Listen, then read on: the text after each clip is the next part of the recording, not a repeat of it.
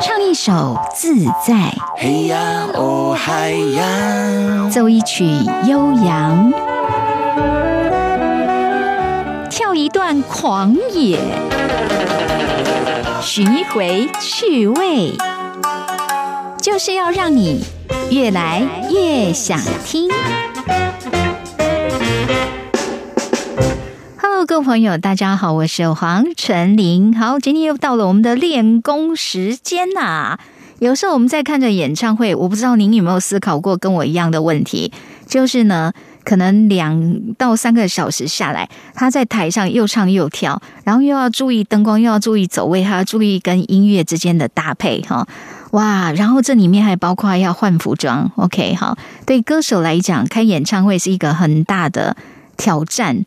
不只是在演唱的技巧哦，表演的能力，还有他的体力也是很重要一个考验呐。OK，我们今天呢，这个练功房来继续来练一下关于演唱会的二三事哈。内行说门道，外行听热闹，欢迎光临音乐功夫馆。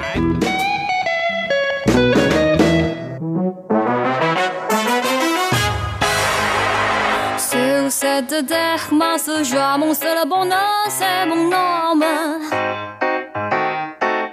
J'ai donné tout ce que j'ai, mon amour et tout mon cœur à mon homme.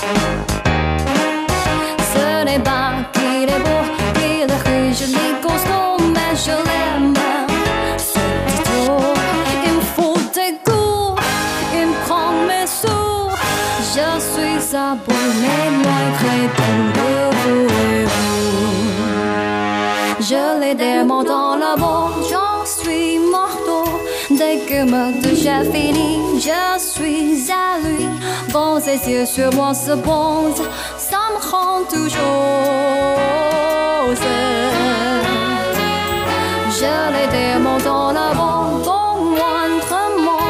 Il faut faire n'importe quoi, je dirais ma foi. Zangue m'a fait femme, mais je ne suis qu'une femme. Et je les démonte en avant.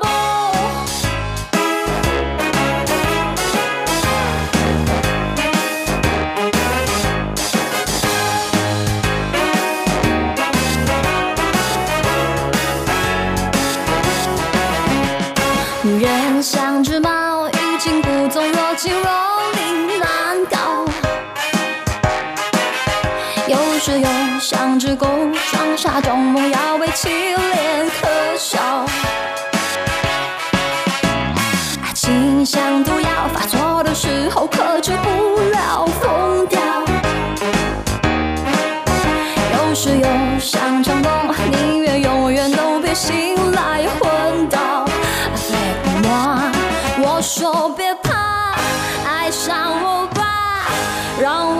进你世界，尽情撒野吧。像狗像猫像乌龟都好，只要你发誓会爱我一辈子就好，名和利都不重要，只要你对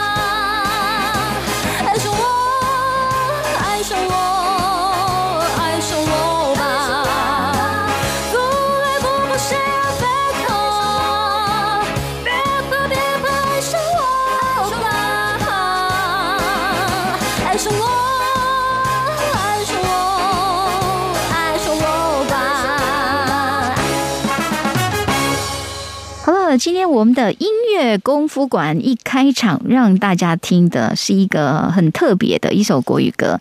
特别之处呢，是第一，唱这一首歌的人叫曹雅文，这在台湾来讲，其实他是台语的金曲歌后，但是他是法文系毕业的，所以刚才呢，他唱的这首《爱上我吧》，不只有中文歌词，而且还有法文歌词在里面哈。那为什么一开始要播放他的歌？主要呢，是我们今天的这个访问的特别来宾，是因为他做过很多人的演唱会。那曹雅文第一次正式歌唱，其实也是由我们的这个阮德军老师来帮他担任音乐总监。来欢迎一下那位老师，Hello，Hello，大家好。OK，哇，阮老师不知道，我应该问他说有没有谁的没做过那样？有的很多都没有做过。哦，对了，对啊，我们新人辈出嘛，哈。哎，不过我们为什么要一开始要播曹雅文的歌？哈，是因为阮老师其实搭配过，就是你帮很多歌手做，有那种很资深的，对不对？人家演唱会开的经验非常丰富。可是以曹雅文来说，因为是比较新生代的歌手。好，然后他那个歌唱第一场的时候，因为那一场我也有去看。那其实我每次在看这个刚就是比较年轻歌手，或者他们才是第一次要办演唱会的时候，我以一个观众的角度我直觉就想说：哎呦，这个这个一一场下来哈，两个多小时这样一个人唱，其实蛮累的。不知道人家体力调节。到底是怎么办到的哈？来，先讲一下你跟曹雅文合作的这个情况怎么样？哦，曹雅文这一张专辑哦，也是多灾多难啊啊！真的多灾多难呢哈！我我记得他这张在唱片录的过程中哦，状况不断的，嘿，什么什么呃，过敏啊，鼻子过敏啊，喉咙没声音的，然后要录的忽然间取消了。然后最恐怖的是，他录这张专辑竟然给我来了五个台风。哦，在这一张专辑录制过程当中，五个台风。对。那意思是说，就会拉长了你们的工作时间，是不是？那个工作秩序都乱了，因为后面的那个那个排班的那个要做的专辑都乱掉了。哦，一个是这样，这没办法，这天灾啊。对啊，对歌手本身他也蛮蛮困难的，对不对？因为他可能原本也有很多事情要进行。呃，那个倒比较好，因为嗯，他专辑为主的话，他那时候录专辑，其实他很多活动应该都会去取舍。嗯，还好，因为比如说在现在是录音期间，对，他外面的场子就会就会变少。嗯，他的他的他的经纪人就会少把他排，就让他专心录音这样子。那那时候，反正最重要是他自己那个声音的状况会比较重要，有没有睡饱？嗯，然后不要乱吃，不要什么什么倒嗓，什么喉咙痛、过敏一大堆的鼻音，什么什么感冒什么，我最怕这种。所以像他这样子，因为出道也不算很久哈，然后就是突然一下子要开始去办演唱会。这个不只是歌曲上要准备很费心，那我刚说就是在表演上。那我之前有听那个那个老师说，其实，在你们演唱会的一些前置作业里面，包括歌手体力调节，这都是一个蛮重要的环节，对不对？对，那时候一些这个是一个非常重要的部分，因为你想想看，接下来的差不多几乎两个钟头的时间，你要自说自唱，还要自导自演，有时候还要跳舞呢。当然啦，还跳舞啊，然后跳舞之外还有其他，你要换衣服什么东西，其他的一大堆的，哇，那个状况讲不完的。所以反正就是真的会出现很多状况哈。但是假如说这个体力上那种新的这样的比较没有演唱会经验，第一次办的时候，通常应该会很兴奋，不是吗？对他这种歌手最麻烦就是他不懂得调节体力。哦。哦，我我们初分把它分上半场、下半场。当然，再细分就是呃分四段，嘿，然后你如果体力不懂得调节的话，你你整场的表现都会打折扣。就是说，呃，因为我之前有听阮老师，我在跟阮老师讨论说，他用一个很棒的比喻，其实，在舞台上开演唱会，就像在跑马拉松一样，对不对？对你那个你那哪里要等速，哪里要均速，哪里要冲刺，你你就要调，你就要去去去想好。你最你最不最不好就是说，你刚开始上没多久你就没力气嘛，对不对？这个不好。嗯。另外一种是，你看完之后还有很多力气，这个也不好。什么叫做不好啊？没有，你说一开始唱唱的太猛，然后后面没力气，我可以理解。什么叫做演唱会结束了，力气还很多？怎么可能？太节省的用啊！哦哦，太省，他怕消耗太太快的。他 很节省啊啊，然后就用到到最后唱完，根根本 搞不好 还没有到巅峰时期，他就就你的意思说他没有真正爆发，然后演唱会就结束了？那也不好啊。所以你等怎么样调调到刚好这样哦，那玩刚好体力用完，我觉得是最好的。哇！可是歌手要怎么办到啊？因为这个这个体力调节听起来哈，在那个演唱会看起来可能两个多小时，甚至到三个小时这样的状态，其实他体力消耗是很高的嘛，对不对？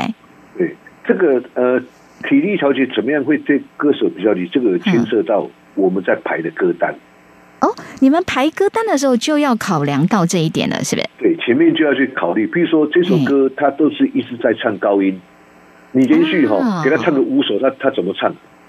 哦，你说给他连续标个五首，他大概就累了，对？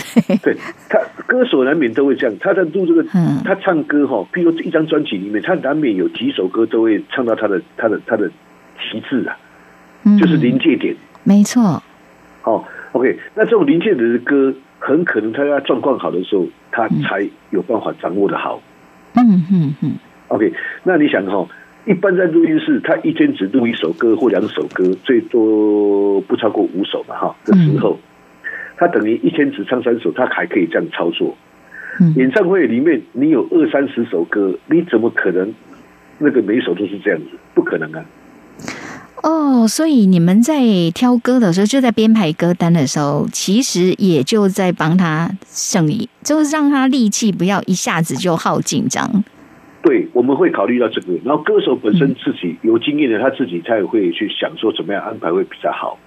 然后当然他提出的有时候会跟呃音乐上抵触，或者是跟导演的画面他的什么那个内容流程抵触，那那时候就要进入协商。嗯哼哼哼，这个是如果非要这样不可的话，嗯，一定呃，基本上导演、歌手跟音乐总监基本上会有各有各的歌单，嗯哼。那如果互相冲突的话，大家就要协调。所以就是你们在选歌单的过程当中，可以因为有很多很多的考量，太多了，随时都在动就对了，是不是？对，都是这样子啊。宁愿哈，你多想，你也不要完之后再想说啊，那个没想到。嗯，当然当然，嗯，宁愿多想了，不要少想了。只是说你刚刚讲哈，有的歌手人家他本来就有经验了，他就比较知道说他怎么去调配他的一个体力。但如果遇到这个比较没有经验的，可能他第一次歌唱，因为。你做太多人的第一次歌唱，加上紧张嘛，对不对？哈，然后很多很多的原因，或太兴奋啊，前一天睡不着之类的，有没有？有没有你做人家第一次歌唱那个歌手，前一天晚上根本睡不着的？有很多很多吗？前一天不要讲睡不着，就没有睡好了。哦，没有睡好。那个、那、那个也不用问，那他他他他一定吗？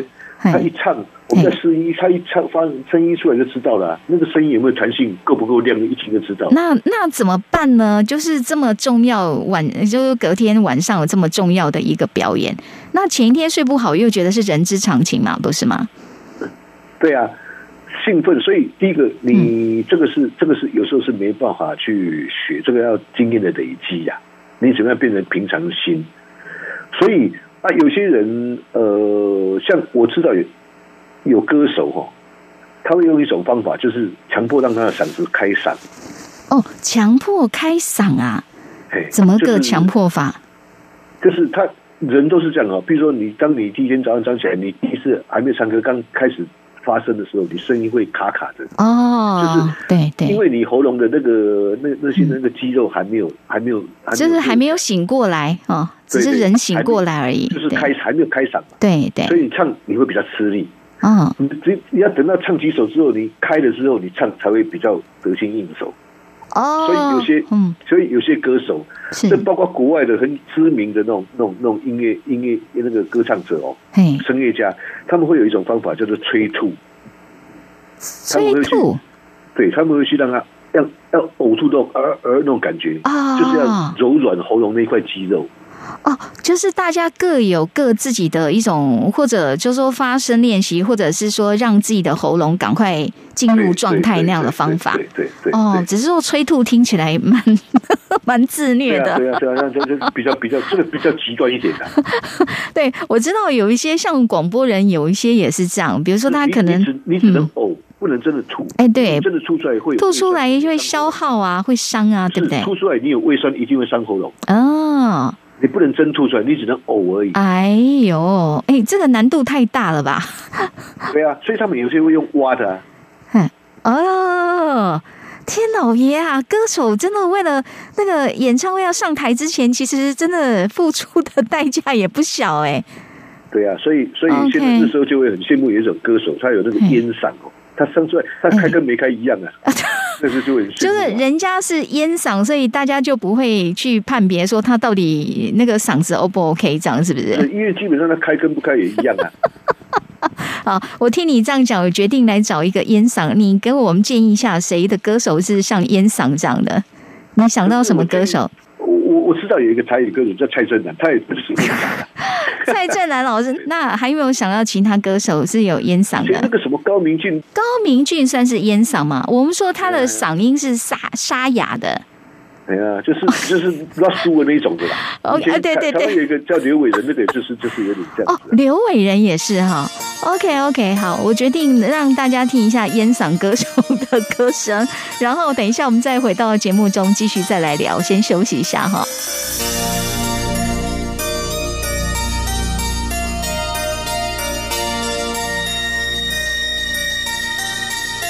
年轻的心，为将来的日子写下一句对白。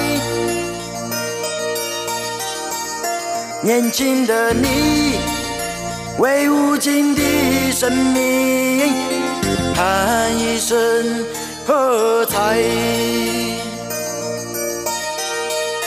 年轻的心，为美好的岁月谱出一曲乐章。年轻的你，为无尽的青春喊一声欢呼，将年轻飞扬云端。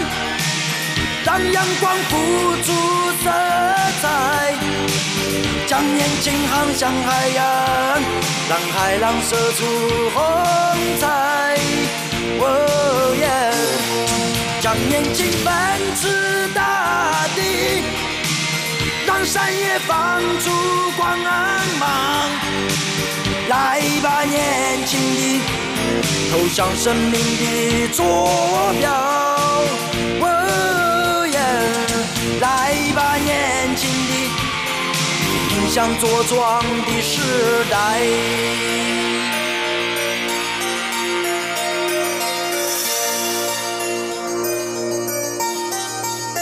年轻的心，为将来的日子写下一句对白。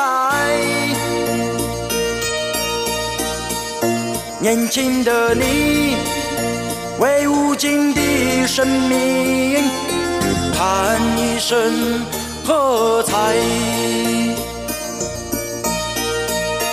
年轻的心，为美好的岁月谱出一曲乐章。年轻的你。为无尽的青春喊一声欢呼，让年轻飞扬云端，让阳光付出色彩，将年轻航向海洋，让海浪射出红彩。哦耶！让年轻奔驰大地，让山野放出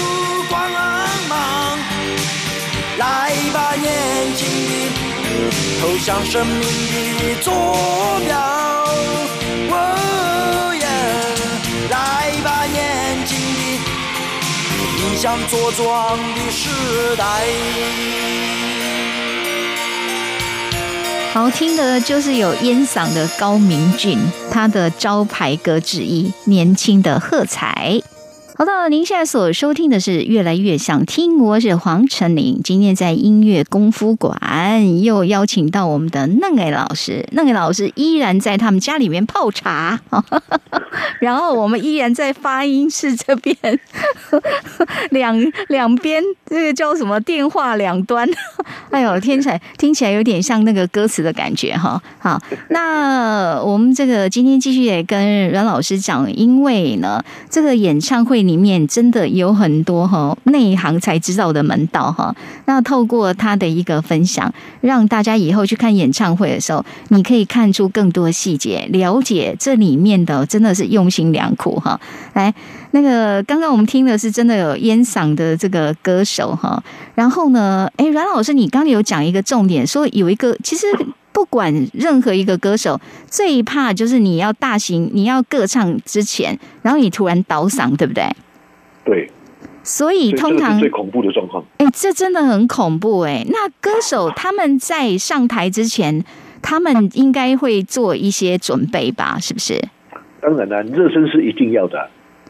呃，热身，然后平常是不是呃，平常就大概要多久以前，他就要开始去做健身啊、运动啊、肺活量这一些啊？呃，如果你基本上第一个有一个有一个状态，一定是不可能发生，你不可能天天上演唱会，对不对？对。OK，因为没有天天演唱会，就算有你也没办法唱。不可能，对。哦，对，好。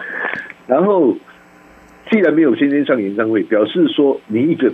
我想一个月哈，嗯，四个礼拜，一个月给你唱四场演唱会都不可能嘞。嗯，你讲的是，因为你讲的是大规模，因为现在也有很多小小的歌唱啊，可能那种几十人那种，那个比较巡回，比较比较小中小型的，那还那个还好。你现在讲的是真正是比较有规模的这些大型歌唱，场地不动的那种固定的那个 OK 大型的正式的演唱会，嗯嗯。那如果你一个月。最多给你唱一场的话，一个月唱一场，其实量也蛮大的。嗯，一年十就十二场的那个量也蛮大的，那个准备都已经会准备到头破血流了。你说一个月就算只唱一场，其实一年下来十二场，对歌手来讲已经是很大挑战了，是不是？当然了，那个前置作业你这样就太紧了。哦，是是是，除非说你练一次，你要唱十二场，应该就是说他们应该是要巡回啦，对不对？对，因为同样一个场地演演连续演演演那个十十场啊，有啊。哦，但是是同样的内容吗？对啊，同样的内容啊。OK，但是就算是同样内容，对歌手来讲，这个是很不可思议耶。对，满演十天呢？你每每天要自导自演自唱一两个钟头，连续十天。嘿，哦。呃，有兴趣哦，可以去 KTV 试试看。你连续住个十天，每天唱两个钟头，啊，那两个钟头都是没没有别人，都是你自己啊，你自唱自导自演，包括讲话都是你自己。你看你有没有办法？不用啦，不用十天呐，你去试个一天。也不用到两个多小时，你试个一个小时，从头到尾自己唱看看，然后最后会不会试试看就可以知道了。可以试啊，现在现在很好试了，现在。哦，现在要去 KTV 比较容易就对了哈。对啊。好，其实就是说我们在讲为什么我们在讲一些那个演唱会的前置作业，常常都会去牵连到一些状况哈。刚刚讲说，在这个演唱会，我们之前其实讲了几次，选歌是一个非常大的学问哈。然后呢，袁老师有说，他们对歌曲的考量，你们的层面其实是很多，对不对？对，因为呃，从一个点会连到一个面，嗯，我，讲一个问题，它会延伸出很多问题出来，嗯，所以有时候完全一个问题还没有解决，另外一个问题就会跑出来。比如说，问题还没有解决，第三四五都会跑出来。来，我们来，我们来讲没完没了啊！我们来讲一个比较具体的哈，因为你刚刚讲说，你们在选歌过程当中，有时候要考量到现实的问题，比如说，当你遇到歌手要有一些部分是他要停下来要讲话嘛，对不对？对。然后有一些这个还好哦，但是比较重头戏，因为每一个歌手一定会遇到的一个情况，大部分的歌手了哈，他必须要换衣服嘛，对不对？对对，那只是说换的衣服的频率的高低，但是因为遇到换衣服时，这对你们在前置作业上会有什么样的影响吗？会，因为呃，你换衣服，你等他要完全舞台没有人，嗯，哦，一般是这样子，当然也有人在舞台上换了。哦哦哦哦哦，对，有。那一般一般舞台上，你歌手如果不在，他要去换衣服，你舞台上没有主题，对。那你那时候你就要保持怎么样让现在这个场前面跟后面接得起来不冷场，那不会让观众觉得说，哎，怎么忽然间这边没有主题？这边在到底在干嘛？你总不能打一个字幕啊，歌手现在表演换 换衣服，然后你就按灯嘛，不可能这样子啊！这还熄灯是？对，还按还灯啊灯还关掉，不可能。可是你说又要让。让在场的这些听众不觉得突兀，就是不觉得有被中断的感觉。对，因为你那你那个衔接要顺畅啊，你不能觉得说，哎，到这边好像为什么好像断掉那种感觉，接不上。你不能不能有这种感觉呀，这样就不会一气呵成了。那这个好看的节目一定是哈，那你看到。啊这样这样这样，眼睛都不够不够看的，耳朵不够清，这样子才对啊，而不是说啊这边哦这边这边没关系，这边他他在那个时候可以可以稍微那个看划一下手机或什么。不过的确，演唱会不是这样子的。嗯，因为歌手的歌唱焦点都在他身上嘛。当一个歌手离开舞台，我们不要说多长啊，两分钟、三分钟，其实就是一个很大的一个，这是一段空白了，对不对？哈。对啊，当然了。那你那时候你舞台上。嗯，你你是交给谁？你的重点，嗯，你的重心在哪里？啊，你要强调哪一个？那通常是，对啊，你说通常怎么样？就是通常你们会怎么去处理？有几种做法？很多种方法了，一种就是说可能 full VC 啊，哦，啊，有一有有有有些是把前奏加长，有些把尾奏加长，有些把间奏加长。哦，间奏意思就是说，那就会变成两首歌的衔接喽。呃，不是，就是你那个间奏加前奏加长，就让个欢迎换好衣服再出来嘛。对。比如说，上一首歌唱完，他就讲进去，我们就下下一首歌的前奏。哦，然后把前奏把它加长，它就有够时间换衣服嘛。哇！所以他第二首下一场再出，下一首再出来的时候，他已经换衣服换好了。哦，这是一种方式。这是一种方式。那还有呢？那另外一种就是在后面的尾奏嘛。就是上一首歌的尾奏，他唱完之后，我们现在尾奏，他先进去，嗯，那我们尾奏再做做做，把它加长。等到下一首歌，他在讲那首歌的前面那首歌，我们尾奏做完的时候，他在出来的时候，要下下一首歌，他已经换好。哎，我觉得这个这个感觉上会比较自然一些。两种都有，两种都有。那另外一种是他在中间要换歌，或者是说他两首是主曲。他中间有一个间奏，我在间奏，他就要让他换衣服。嗯，基本上最最方便就是脱而已啦，脱脱然后变成另外一套衣服。哎，对对，那是比较。可是他如果要完全换装，就要花比较长的时间了。对，尤其是对，尤其是女歌手，她还有一些什么装饰品什么东西。对呀，有时候从头到脚啊，那个装装扮不一样啊。我还碰过歌手，那个那个下去换衣服，结果大练搭不上来的嘞。对，所以我觉得阮老师的工作经验当中，你一定看过很多来不及换衣服，有没有这种例子算多吗？一堆哦，那个出来那个那个那妆没有完整，什么一大堆的。那怎样？掉这个掉那个。我我比较好奇，那个拉链卡住拉不上来，那个怎么处理啊？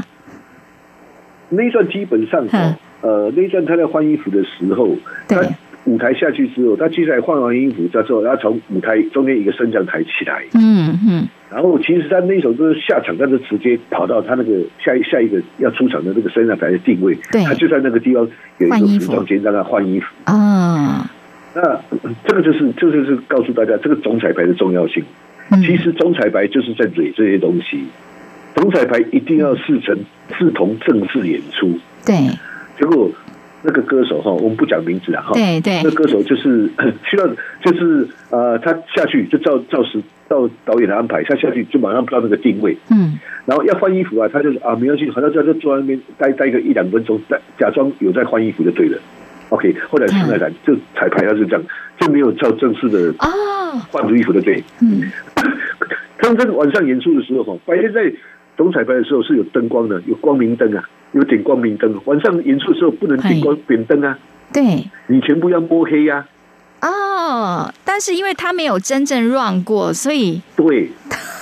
啊，你你也不知道那个状况嘛，所以他就卡住这边，大不杀，他的满头大汗，叫了你帮忙也没有办法马上解决。那那段时间，乐队是是叫那个小喇叭手。在在 solo 就对了，我看那个小喇叭手吹到快吐血了。我我我比较好奇是在那样的那么紧急状态，比如说他拉链卡住了，那要怎么样通知到你们舞台上每一个人都知道啊？你不用通知啊，他没出来，他没出来就是就是没出来，你就要想办法。你是音乐总监，你就要想办法让那个音乐要 hold 住嘛。拉链，我这个拉链，当我我也是后来才知道的。哈，当场不可能知道了，可是对没有出现就是有状况嘛。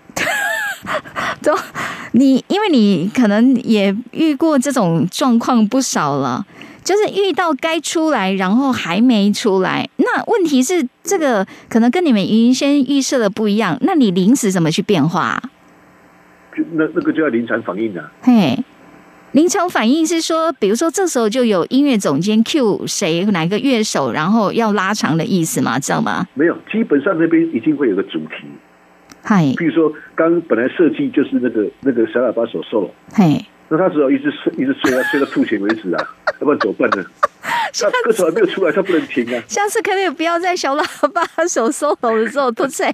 他很累哎。你说要是弹钢琴、弹吉他什么都还可以，那那那那，你还可以炫技一下，对不对？鼓手，对不对？落在鼓手的点不是很好吗？鼓手可以 solo 一下，对不对？都在小喇叭手，真的有点残忍。吹到吐血。那那有遇过那种，比如说，因为换服装，它可能有长有短嘛。我是说，有没有遇过那种真的让你措手不及的？还是说，对你来讲没有什么措手不及，就想办法就要演下去就对了？那个台上没有措手不及这回事啊！哦，怎么措手怎么不及？你就一定要让他过就对了。一定要想办法 撑。对啊，你一定要让他过就对了。而且而且你还有你还要掩护歌手，就算歌手那个有状况，你要掩护到好像还是我们的问题，不是歌手的问题。掩护，比如说是什么样的掩护？啊，比如说有些歌手他记错，嘿，比如说他接下来要唱什么歌，本来是设计好的。我们谱也都排的次序都排好，结果再讲到下下一首歌的歌名，哦哦哦那怎么办呢？我赶快下指令，赶快赶快下，就就就就他他讲的那一首歌。嗨，这是一个方法。啊，另外一个是比较难干，就是直接跟歌手讲说：“哎呀，你歌歌名报错。”这个是比较难看的。但是在现场，人家还以为你们在做效果啦，会不会？哈。诶，对了，可是这个这个这个这个就真的内行人一看就知道哦，就是吐槽了这样子。对了，对了。OK，这个常有的事啊，歌歌报错了，段落接错，什么东西 都都有啊。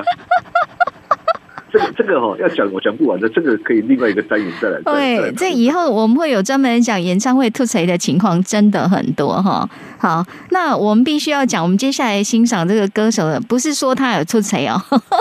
我们在这里要跟那个图文说，这只是参考意识图。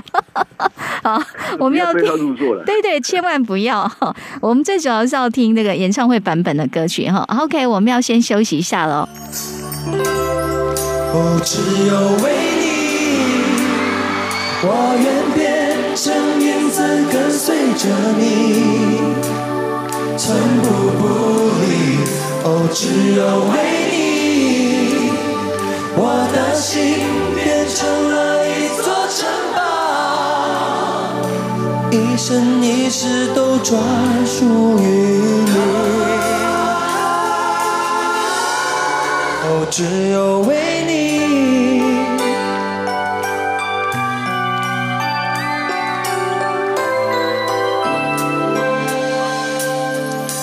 你说我太孩子气。懂照顾一颗纤细的心，其实我一直很用心，只是没有说明，未来蓝图在心里。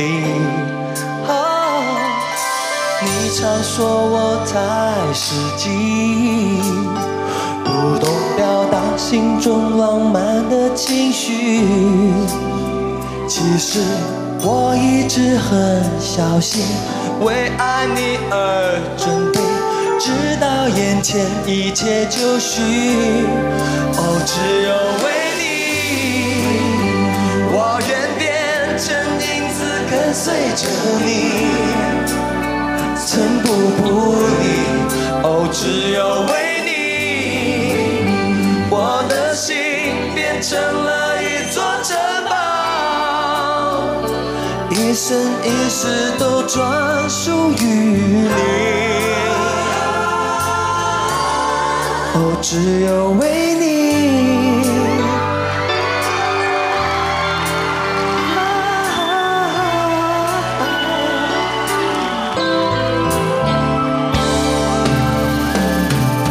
说我太孩子气，不懂照顾一颗纤细的心。其实我一直很用心，只是没有说明。未来蓝图在心里。哦，你常说我太实际，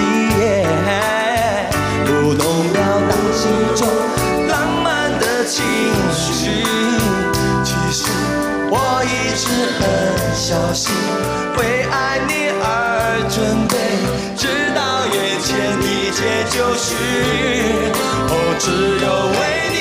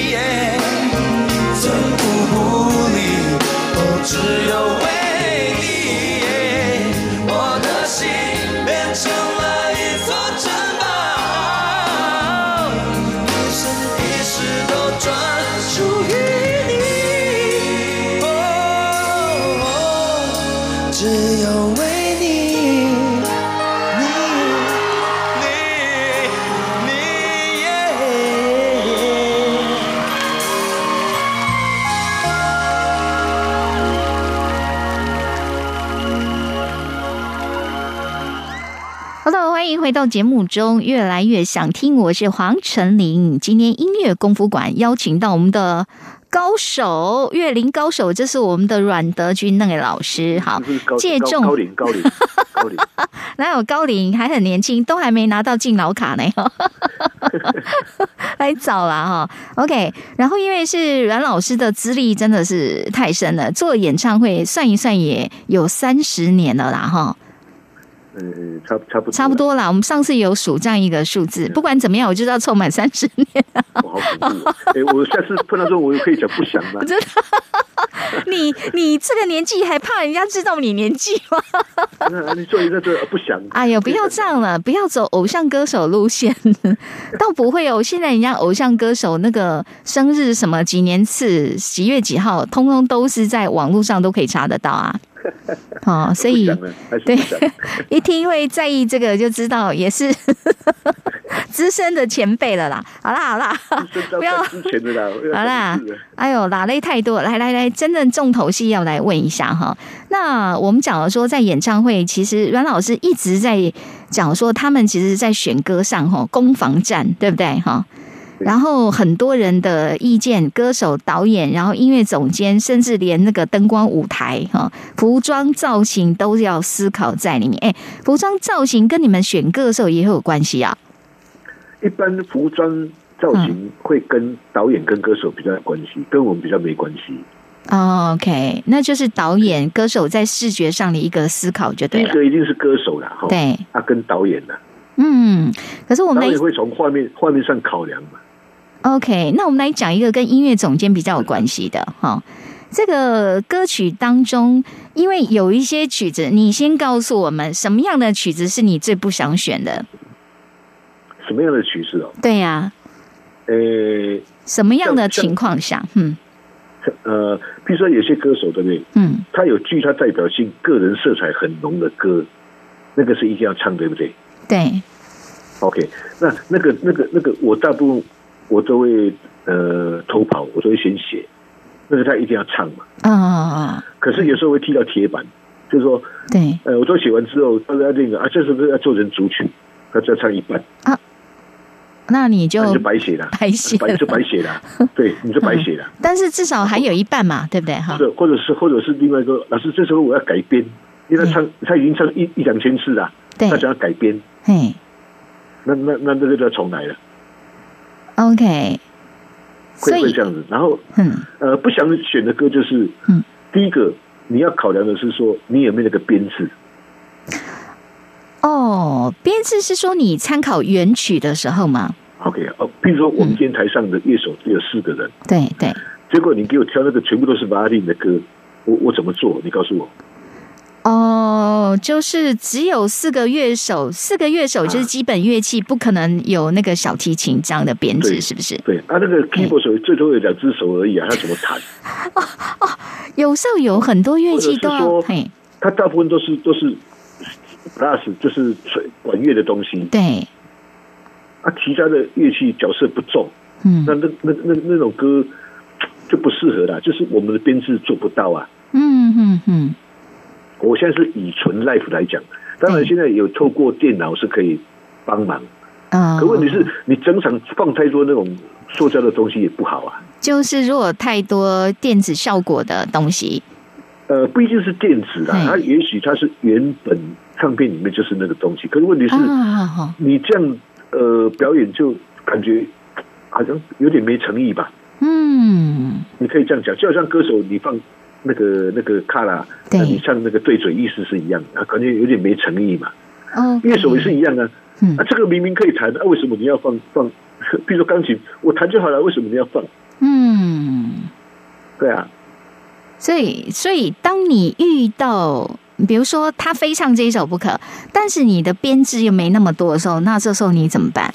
这没有啊，就这个这个就要取舍，要不然你就要改编，把它改成。比较不那么，比如说它全部都是弦乐东西，你要改改成它是都是钢琴，或是都是密塔啊，都是在改改，不要改改改它的那个编制就对了。OK，就是说可能没有办法照原曲那样发挥，可是改编制对你来讲也不是难事，不是吗？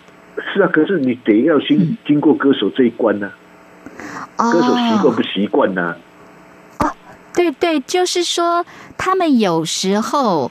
他可能比较习惯原曲的那种音乐的编排方式，是不是？对呀，但那那如果他坚持这样的话，他又非唱不可，我们又做不到，那我就干脆建议你放卡拉就好了。哦，OK，就是这实际上执行上，不过四个人要办，问题是，嗯，你放卡拉，那我但是观众就在家里听 CD 就好了。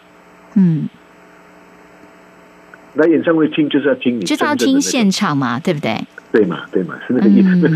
一种例外是说，除非是想做不到，比如说那个音色，我们现在根本找不到。对，好，不管是时代性，或者是说地域性，嗯，啊，比如说我要非洲鼓，嗯，无毒的鼓找不到，那怎么办呢？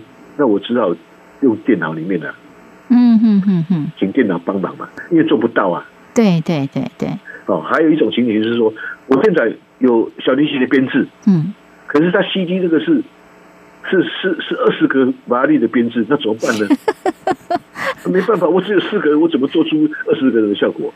那那只有一个方法，你先去录音室哦，在那个四个马力哦，搭搭试试，对，四十就十六支的，就是要提前先做前置就对了。对呀，对呀，对呀。嗯，哦，这是听起来对音乐总监来讲最不喜欢的，就是没有叫我要写那个没有编制、没有相应的编制要的歌曲，做不到的。我们我们做不到的啦，那那又不能动，又要照照唱片的，那那个是最麻烦的。哦，对你来讲，你最不喜欢遇到这样的歌，就对了。那那有些人是比较自我，就是啊，这个歌他不喜欢，这个在这里比较不存在的。可是也有这种人呢。嗯，这歌我不喜欢。那当然，歌手也会碰到他不喜欢的歌啊。可是不喜欢，为什么还要排进去让他唱呢？没有，他这歌他不，他这歌搞不好有红，可是他不见得他会喜欢唱。哦，我知道你说，就是说，虽然是他的歌，但是歌手可能也说他已经他已经唱的很恶心了。没错，每一场都要叫我唱，我已经唱的很烦了。这个好像哦，好像在我在台上讲笑话，你知道不知道？嗯哼。哦，那那我按你们来听，我听十场。对，我第一场时候你们会笑，第二场也许会笑。你到第十场你怎么笑？你告诉我，因为你已经知道答案了，没办法笑啊。这个就是说，在演唱会选歌的时候，他会陷入到两难哈。以歌迷以我们的角度啦，我之所以来听某某人的演唱会，我就是为了听某一首歌来的嘛，对不对？而且这个这个有有两个两两派讲法，一种是说，呃，我来听。我就要听我那个熟悉、中印象中的这个音响跟歌跟那个种种，就是像原曲那样，对对对。那另外一种是说，那我要听原曲，我要家里听 CD 的，我在来现场听，我就要听不一样的。我就要听有改编过的，有有有这不不一定改编的，嗯，不一定是改编，可是因为时代性，可能做起来本来就会不一样，对，然后不同样的人去操作，本来就会不一样，没错。那加上歌手自己本身进化，本来就会不一样。这就是两派讲法了，看哪一种。嗯嗯，那我自己会碰到这种问题啊。那那我的我的分水岭是说，如果它是经典的话，我就可以不要动，它结构很完整，我就不要动。除非说它原来的结构，哎，这个时代性已经不存在，已经不符合了。时代性指的是什么？譬如说，呃，以前那个音色太太太太旧。嘿，哦。对不对？因为因为乐器的一直在进步嘛。哦哦哦，麦克风也在进步啊。然后以前的音色可能就是以前的条件做不到，嘿，现在可以很好听。哦，那当然就是用现在的音色啊。哦，当然就是以更好的条件去取代它嘛，对不对？当然当然。可是这个又会有一个抽象的标准在那个地方，就是说好听不好听，这个也很抽象。你你的好听不见得别人认为好听啊。对，这个就很抽象，所以你到时候要比，就是比一个说服力啊。嗯，这个其实听起来蛮蛮个人的啦。这个这个，对呀，哎，真的这里面真的也有很多，就是我们那个台湾话讲那个美稿，就是它也有很多的细节哈。我们真的真的完全不知道哈。可是我跟你讲哈，很多人都是念旧的哈。对，你像呃，国外很多合唱团哦，现在他们到。那个合唱已经存在三四十年了。嗯，现在观众去听，还是想要听他原来他们做那个版本。哎，真的耶，因为有时候那听的是一种回忆啊。对，那是一个很重要的某一种回忆，而且一定要照那个原曲的方式，你才有那个 feel，你知道吗？哈，我我们我们呃有做那个民歌嘛。嗨。三十跟四十，然后都大部分都照原曲做，尽可能啊，哈，有些做不到，可能尽量照原曲做。可是到民歌四十的时候，就有人去改，改的那个风评不一定都是好的。哦，就是把他这个曲子新编了就对了。对，可是问题是来的听的观众都是从以前听到现在，他最熟悉的，你把它改掉的。嗯嗯。但是这本来他不要听那种啊，这本来真的就面临两难。那你个人比较喜欢哪一种？还是说你真的得看情况而定啊？有具代表性跟经典的，我就比较倾向于不动。然后就像一个音乐上的音乐上的考量，这个一般人比较不会，就是说，嗯，那个音乐上的他编出来编曲者的结构如果很完整，我就倾向于不动。嗯嗯嗯。譬如说，呃，陈志远的陈大师的那个，对，因为他编的都很完整。哎，我就会比较忠于他原来的，就算我要变，我也要照他原来再去延伸。嗯嗯嗯嗯，而不是说把它推翻重来，不是这样的。这真是因为一个非常成熟的作品了嘛？哈，对呀。但是如果遇到，就是说你觉得它的原曲其实有很多的可以增加更多的空间，比如说我们讲，有时候你会遇到那个曲子可能很短，对不对？或音域没什么变化那个部分，嗯哼，那要怎么办？音域没什么变化，呃，那个原曲很短的，对，加长是比较简单，比如说你可能呃转个调。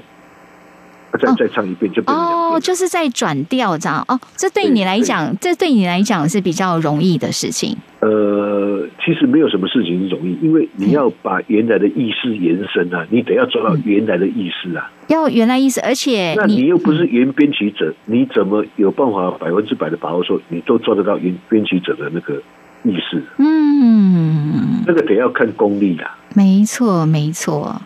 但是听起来就是把经典，如果要去挑战改编经典，要加入新的、比较新的一些诠释的方式，恐怕就要面临歌迷买不买单这件事了，是不是？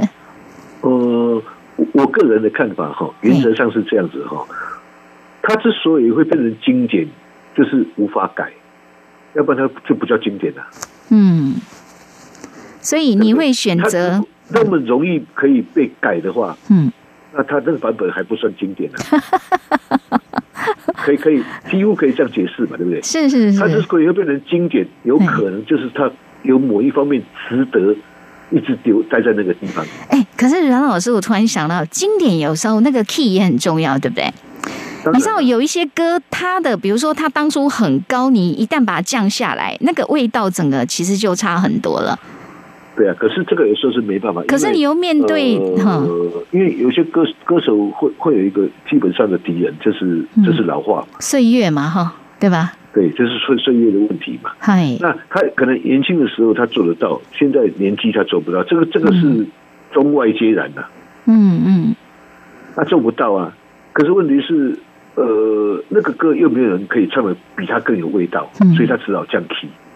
哦，就是必须要降 key。对，嗯，就是有，可是有有有一部分的歌手是，他他到他还没有退休时，他还是可以唱原 key 的，嗯嗯，这个这种例子还不少。哦，这个是小田和正就是一个最好的例子。小田和正是可以这样子的。小田和正他到现在还是唱原 key 啊，还有李宗盛，李宗盛到现在还是唱原 key 啊。嗯哼哼哼哼。因为我我就想跟您请教一下技术问题，就是这个 key 一旦有了变化以后，有可能它的音乐情境其实差很多，是不是？或那个感受产生那个音响，第一个一定音场一定会变化。嗯。那然后接下来，因为有些呃音乐的句子，它设计者它有牵涉到位置，比如说你在第一个半调，可能吉他就没有那个格。嗯嗯。或是贝斯就没有那个那个弦，对对，啊，对啊，基本上钢琴比较没有那个，钢琴只有呃那个那个音响变跟那个亮度变而已。啊，对。可是吉他跟吉吉他跟贝斯就会比较有这种问题，然后还有一些管乐的东西啊，它它最低只能吹到哪一个音，最高只能到哪一个音。哦，还有一些呃，不是胡琴啊，那个都有这个限制。所以，像你在编曲的时候，也必须要先去了解各音各乐器这个限制，这对你来讲是最基本的了。对，你当然要去考虑到这个乐器的那个、那个、那个、那个它的它的音域啊。那个这个乐器本来是这个乐器，可是你现在改一个调，这个乐器不行，你就要去找一个可以替代它的，你又不能替代，又不能太离谱。哦，对，你说了一个很重要技术问题，因为你一旦可能呃改改它的 key 之后，能够搭配的乐器有可能被迫要改变了。对呀。哦，那这时候那真的是牵一发动全身。这个是建立在你那个编辑人，你对乐器的那个范围你有概念。如果没概念，他还是照这样学，然后在执行上就会有困难。哇。OK，好，我们感觉今天好像又练功了不少。关于我这到最后，大家以为说我们我们是要去做音乐吗？并不是。但我觉得，身为歌迷哈，其实对于这个整个他们音乐筹备啊，或者是说在制作，或者他们像这样子在编曲遇到的一些他们要考量的点，我觉得我们在这里面也挖掘到不少乐趣呢。哈，OK，我们今天节目要进行到这边了哈，要感谢阮老师，下次再来。抬杠了，谢谢喽。好的谢谢拜拜。